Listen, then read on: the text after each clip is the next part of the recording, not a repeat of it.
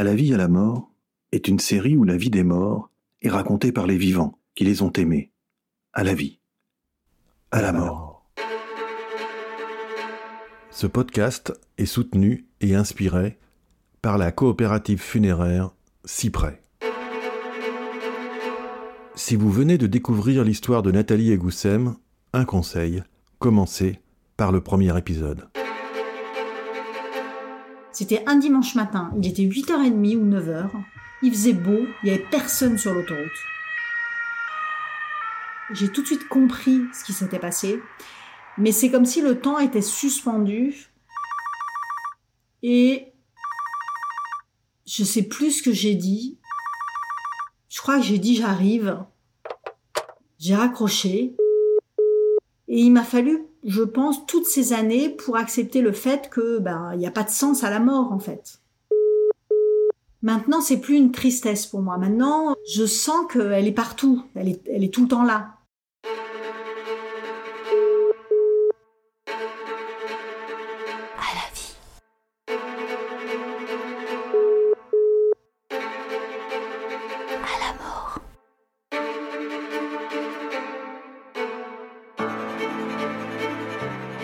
Des personnes, des belles personnes comme on dit, qu'on regrette de ne pas avoir connues et qu'on ne connaîtra jamais. Goussem en fait partie, bien sûr. Je comprends mieux pourquoi Nathalie tenait tant à raconter son histoire plus de 16 ans après sa mort. Goussem a quelque chose d'unique, une opiniâtreté inébranlable et une générosité sans calcul, un pragmatisme redoutable et une naïveté touchante. Tous ces traits de caractère vont rarement ensemble, et c'est en cela qu'elle est unique.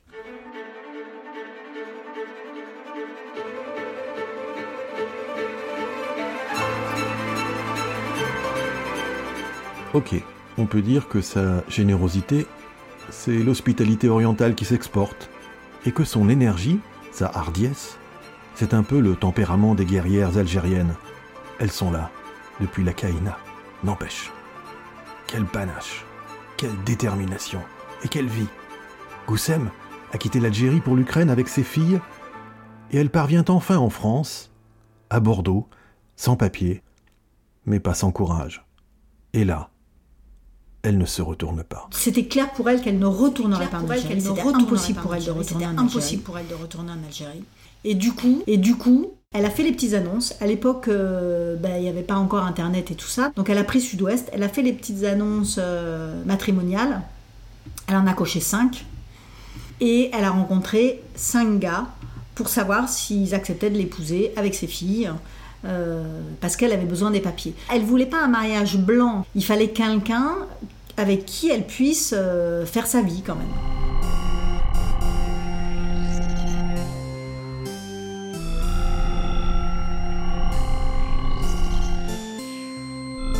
Donc elle a fait une sorte de, des sortes de speed dating. C'est ça, elle a fait exactement un speed dating, parce que je sais plus si elle en a rencontré 5 ou 7, mais enfin, euh, de toute façon, elle était pressée par le temps, donc elle ne voulait pas attendre, parce qu'elle savait que si jamais après elle recevait une, un avis d'expulsion, ça serait beaucoup plus compliqué de, de, de se marier.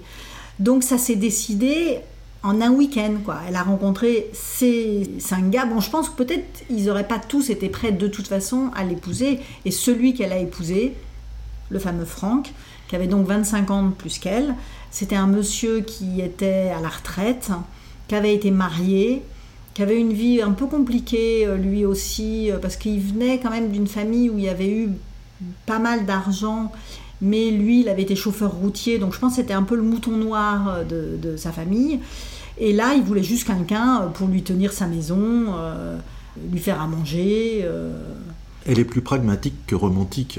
Ah bah non, mais là, elle était complètement pragmatique. Moi, je la connaissais pas à ce moment-là, mais son amie Christine lui a dit non mais Goussem, tu peux pas te marier si tu veux, je m'enchaîne euh, devant le palais de justice de Bordeaux. On essaye de faire une action euh, pour que tu puisses avoir les papiers. Tu vas pas te marier avec euh, ce gars. Imagine que tu vas devoir coucher avec.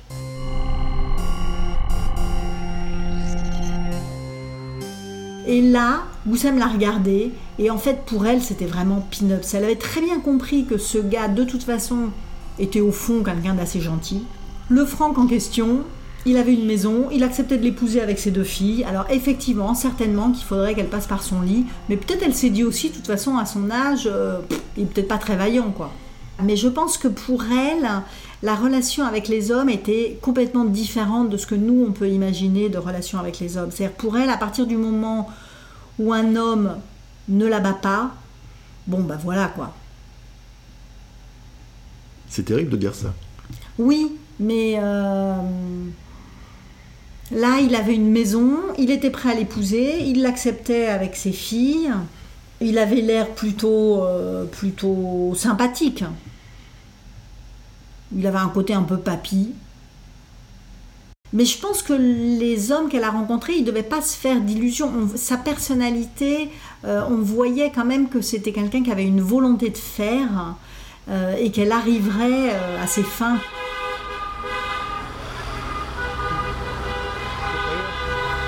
On t'a raconté le mariage? Oui, Christine m'a raconté le mariage. Et c'était une espèce d'aventure totalement euh, rocambolesque.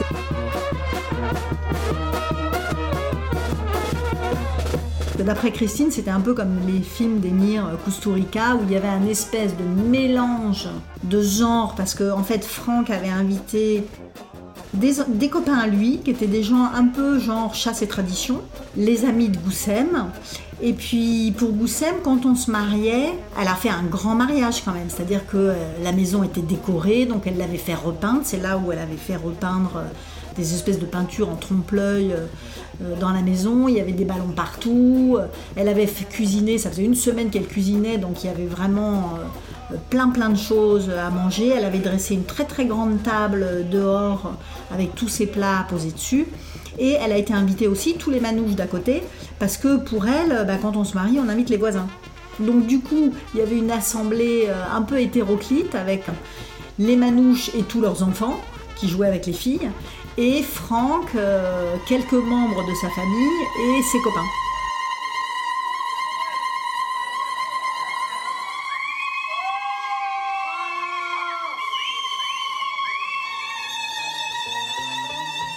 Elle avait mis de la musique euh, algérienne.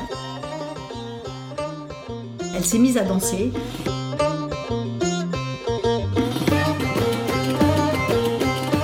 Là, je pense, bon, en plus peut-être que les autres avaient un peu bien bu, euh, ça s'est déchaîné parce que de toute façon, quand on la voyait danser, on ne pouvait pas rester assis sur sa chaise. euh, euh, D'abord, elle entraînait tout le monde, alors ils ont fait des espèces de rondes, etc. Euh, en fait, ça s'est fini avec une ambiance du tonnerre.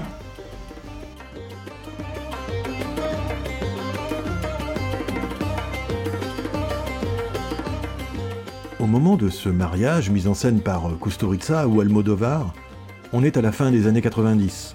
On est en France, mais malgré les papiers qu'elle finit par décrocher avec son mariage gris, malgré sa volonté hors du commun, malgré son énergie renouvelable et malgré sa joie de vivre contagieuse, Goussem n'est pas complètement rassurée. Au point que, même régularisée, elle reste clandestine ou en tout cas camouflée aux yeux de l'Algérie. Un petit épisode qu'on n'a pas du tout évoqué, elle arrive en France et elle écrit à sa famille qu'elle est au Canada. oui. Elle écrit à sa famille qu'elle était au Canada parce qu'elle avait une amie qui était au Canada et donc elle pouvait lui envoyer ses courriers pour que l'amie les poste du Canada. Bon, en fait, ça c'est parce que euh, vraisemblablement elle n'avait pas eu tout à fait l'autorisation parfaitement légale de quitter l'Algérie avec ses filles. euh, sans l'autorisation du père. Je ne sais pas comment elle a fait pour avoir l'autorisation du père, enfin le papier avec l'autorisation du père, parce que le père, lui, il n'était pas d'accord. Et donc, lui, il a essayé de chercher ses filles. Et hum, il a même participé à une émission de télévision euh, sur la télévision euh, algérienne, parce qu'ensuite, beaucoup plus tard, quand Fela est retourné en Algérie pour rencontrer son père, il lui a montré en fait des avis de recherche et il lui a montré qu'il avait participé à cette émission. Il Une- voulait savoir où elles étaient. Une émission du type perdu de vue comme Exactement, on avait euh, exactement. auparavant. Exactement, une émission de type perdu de vue où il parlait que sa femme et ses deux enfants, enfin sa femme qui était divorcée, mais elle avait disparu avec ses deux filles. Complètement disparu. D'accord. Et donc, pour euh, brouiller les pistes, elle écrivait qu'elle était au Canada. Elle écrivait du Canada par euh, une, poste restante euh, qui était en fait une copine. Oui, parce que elle, parce que c'était impossible pour elle qu'il les retrouve en fait. Et je pense qu'elle avait très très peur, si jamais il apprenait qu'elle était à Bordeaux, qu'elles étaient à Bordeaux, qu'il trouve un moyen de, pas forcément de venir, mais qui trouve peut-être des contacts, où elle avait très très peur euh, qu'il les retrouve. Et ça avait été quand même très violent, parce que du coup, elle a arrêté du jour au lendemain de parler arabe avec les filles. Dès qu'elles sont arrivées en France, elle aura plus parlé que français, parce que pour elle, il fallait que ces filles, elles... elles elles s'adaptent le plus rapidement possible et qu'elles deviennent françaises. Elles ont même changé de nom quand elles se sont naturalisées en fait. Parce que pour elles, c'était c'était plus possible de vivre en Algérie avec les filles. C'était impossible en fait que ces filles grandissent en Algérie. Impossible, impossible, impossible, impossible. À la vie. À la mort. À la vie. À la mort.